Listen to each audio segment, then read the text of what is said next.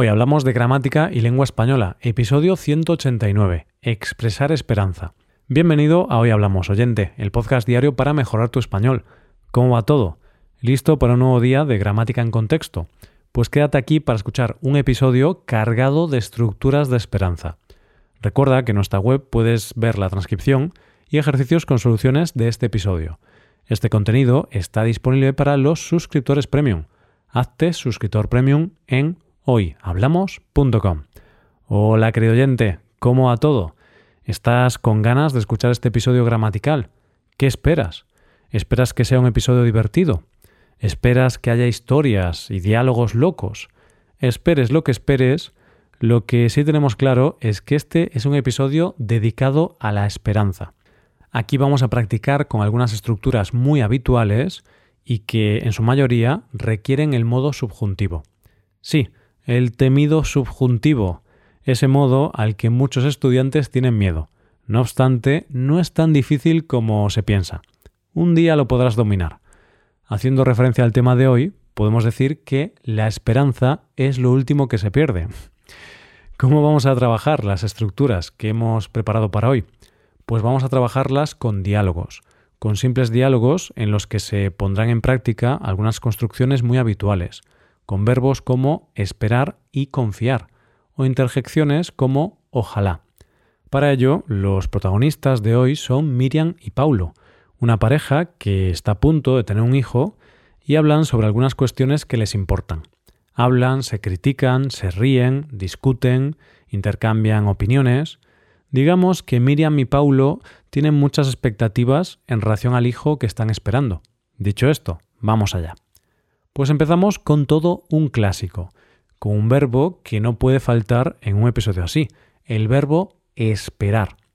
La primera construcción es esperar que seguido de un verbo en el modo subjuntivo.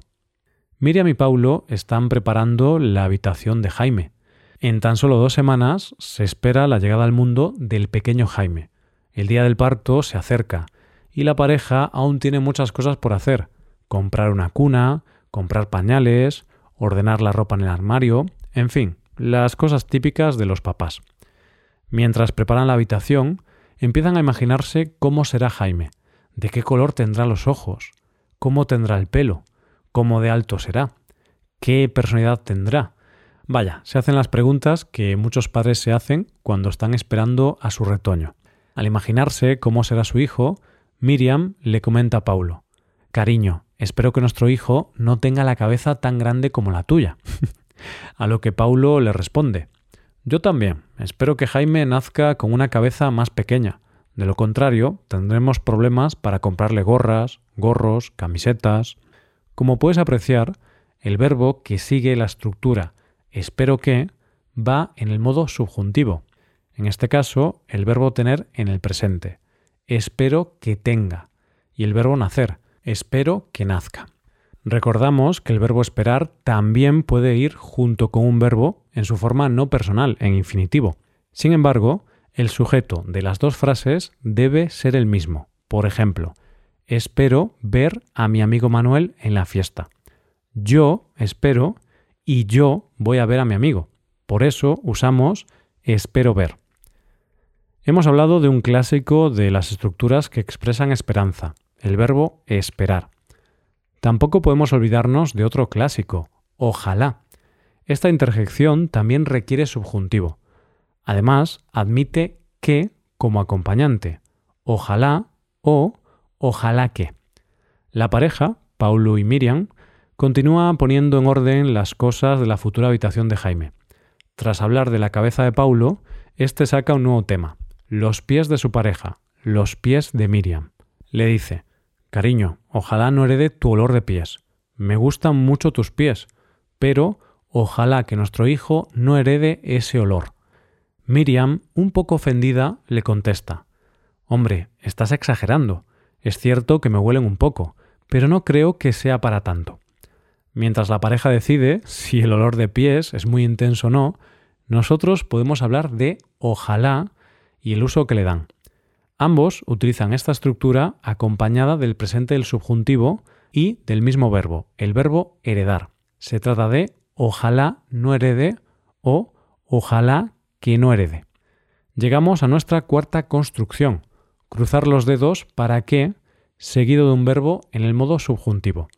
En esta ocasión nos encontramos con una oración final, así que siempre que tengamos la preposición para, seguida de que, para qué, vamos a utilizar una forma verbal en subjuntivo. Después de hablar del aspecto físico del futuro bebé y de desear que Jaime no herede ni la cabeza ni el olor de pies de sus padres, ambos ponen el foco en lo más importante, el interior. Miriam le comenta a Paulo, Cruzo los dedos para que tenga mejor memoria que tú. Cruzo los dedos para que Jaime se acuerde de los eventos importantes. ¿Por qué dices eso, cariño? responde un confundido Paulo. Bueno, sin ir más lejos, ayer fue mi cumpleaños y no te acordaste de felicitarme, le responde su mujer. Ups, eso no está bien. No podemos olvidarnos de un cumpleaños tan importante. Muy mal, Paulo, muy mal por tu parte.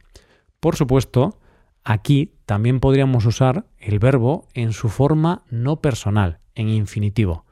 Sin embargo, el sujeto debe ser el mismo. Por poner un ejemplo, cruzo los dedos para acabar la carrera. Aquí, la persona que cruza los dedos es la misma que quiere acabar la carrera, por lo que no se requiere el subjuntivo. Usamos infinitivo. Llegamos ya a la cuarta construcción del día. Se trata de confiar en que, seguido de un verbo en el modo subjuntivo. Como te he comentado hace unos segundos, aquí también se podría usar el infinitivo si tuviéramos el mismo sujeto en la oración. Ahora llega el turno de Paulo, y es que tras escuchar los comentarios de Miriam sobre su mala memoria con el cumpleaños, Paulo quiere responderle. Confío en que Jaime sea más paciente que tú, puesto que algunas veces te enfadas conmigo sin ningún motivo. Por ejemplo, no sé por qué te ha enfadado que me olvidara de tu cumpleaños. Eso le puede pasar a cualquiera. También quiero decirte que... Mm, bueno, se me ha olvidado lo que quería decirte, pero es injusto que digas que tengo mala memoria. Confío en que cambies de opinión. Evidentemente, podemos ver que Paulo no tiene una memoria muy buena. Miriam ni siquiera responde a su último comentario, ya que hay veces en las que la realidad habla por sí sola. Como has podido ver, hemos empleado la forma del subjuntivo en ambas oraciones. La repito, confío en que Jaime sea más paciente que tú. Y confío en que cambies de opinión. Llegamos ya a la quinta y última estructura del día de hoy. Aquí, para mostrar esperanza o desesperanza, tenemos el verbo contar, tanto en su forma afirmativa, cuento con, como negativa, no cuento con. Lo acompaña la preposición con y un sintagma nominal. El sintagma nominal puede ser un nombre o una frase es la cosa con la que cuentas o con la que no cuentas. Contar con significa algo parecido a espero que. Esto suena muy difícil, pero con los ejemplos lo vas a entender perfectamente. Finalmente, la pareja decide relajarse y dejar de criticarse. Han hablado de la cabeza y mala memoria de Paulo, y de la impaciencia y mal olor de pies de Miriam. La pareja llega a la conclusión de que lo importante es que Jaime nazca sano y el resto de cosas vayan bien. Esto piensan ellos. Contamos con que todo vaya bien.